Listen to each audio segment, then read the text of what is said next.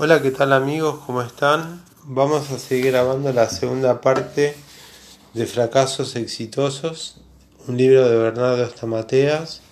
En esta oportunidad vamos a hablar de fracaso o fracasado. Vamos a hablar de distintas cosas. Tercero, empezamos por esta parte, que ya habíamos hecho un podcast, ahora vamos a hacer la parte 2. Se llama Si fallaste, seguí participando. El presidente Roosevelt decía, no progresa quien comete errores. Comenzar a accionar. No esperes que viento sople a tu favor. No esperes las mejores condiciones climáticas para empezar a remar. Hacelo con el potencial y el bagaje que tenés. No esperes que tus emociones te den permiso. Avanza y si te equivocas, vuelve a empezar. ¿Quién puede acaso determinar si fracasaste? ¿El proceso? Tu compañero de trabajo, tu jefe, un resultado arbitrario? ¿Quién de todos ellos es el encargado de decidirlo? Solo vos, de acuerdo con la capacidad y con la tenacidad que desarrolles para seguir participando. No importa las veces que te equivoques y vuelvas a comenzar. Redefinir fracaso, el error y revertirlo, transformarlo en logros y beneficios. Si fallaste, intentalo tantas veces como sea necesario, pero no te rindas. En el camino al éxito podés tropezar con una gran cantidad de cosas. Y lógica de fracasos y de determinadas circunstancias hasta necesarios. Brian Tracy cuenta, bueno, esto lo habíamos hablaba yo, de cuatro personas que se habían hecho millonarias, de, bueno. Depende de mí. El sociólogo J. Brunner dice, es más fácil que usted active sus sentimientos a que lo hagan entrar en acción. No esperes estar bien para comenzar. Cuando te dispongas a accionar, comenzarás a sentirte bien en el momento de la ejecución.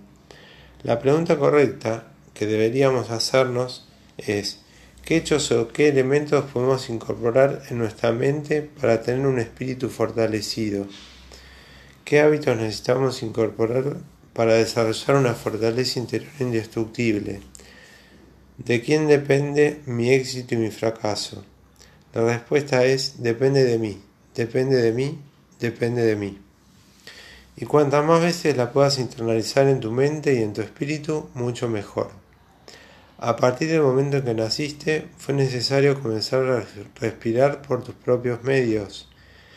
De allá en adelante, cada respiración depende de vos.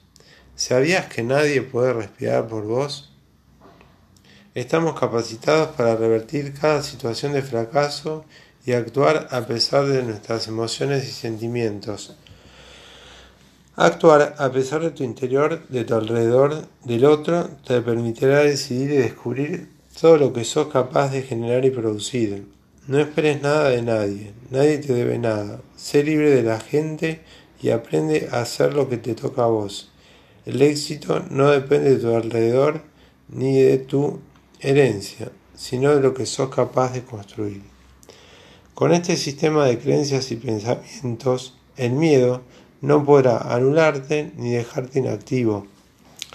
De esta forma, nadie tendrá derecho ni autoridad para poder evaluar si fracasaste o no. Todos en algún momento tuvimos o sentimos miedo de volver a equivocarnos. Miedo a un resultado o a un rechazo esperado, no esperado. El miedo a repetir el error paraliza, inmoviliza, inhabilita para seguir avanzando y aprendiendo al mismo tiempo, este proceso de ensayo y error es necesario y esencial para el triunfo. Al no actuar, el temor y el miedo se agigantan y parecieran adquirir mucho más poder y valor que el que realmente tienen. El miedo te quita la esperanza, te roba la fe, te hace perder de vista el objetivo y te lleva a una zona de confort y conformismo en donde nada sucede. Vencer ese temor y reconocer que está permitido equivocarse nos quita un peso y un perfeccionismo desfigurado. Al mismo tiempo nos permite volver a involucrarnos en el proyecto.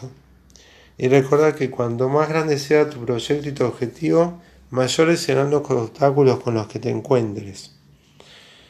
El camino al éxito está lleno de riesgos, pero traspasarlos implica crecimiento y aprendizaje. Todos los grandes genios y científicos de la historia asumieron riesgos. El riesgo lleva consigo una cuota de fracaso, una de éxito, y ambas a tu objetivo. O sea que estamos hablando que hay riesgo también. Cuando experimentes el resultado que trae consigo el tomar riesgos conscientes, entonces sí estarás apto para discernir el error o la dificultad, aprender de ellos y seguir en camino. Un momento de triunfo consciente hace que uno sienta que después de esto nada realmente importa. Un momento de desastre consciente lo hace a uno sentir que es el fin de todo eso. Pero ni el sentimiento es real ni el suceso de que pareciera ser. Enfócate en tus habilidades. No victimices el error.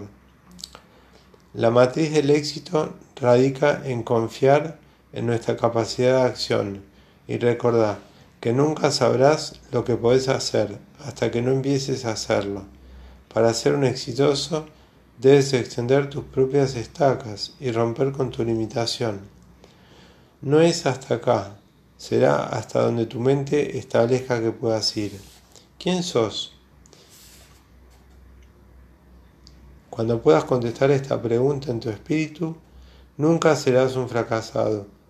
Cuando sepas que tu esencia no tiene límites, que nadie te puede detener, que nadie ni nadie te afecta, entonces sabrás quién sos.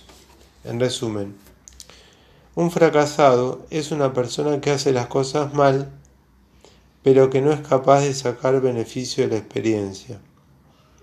No creo en un destino que cae sobre el hombre cada vez que actúa, sí creo en un destino que cae sobre él si no actúa.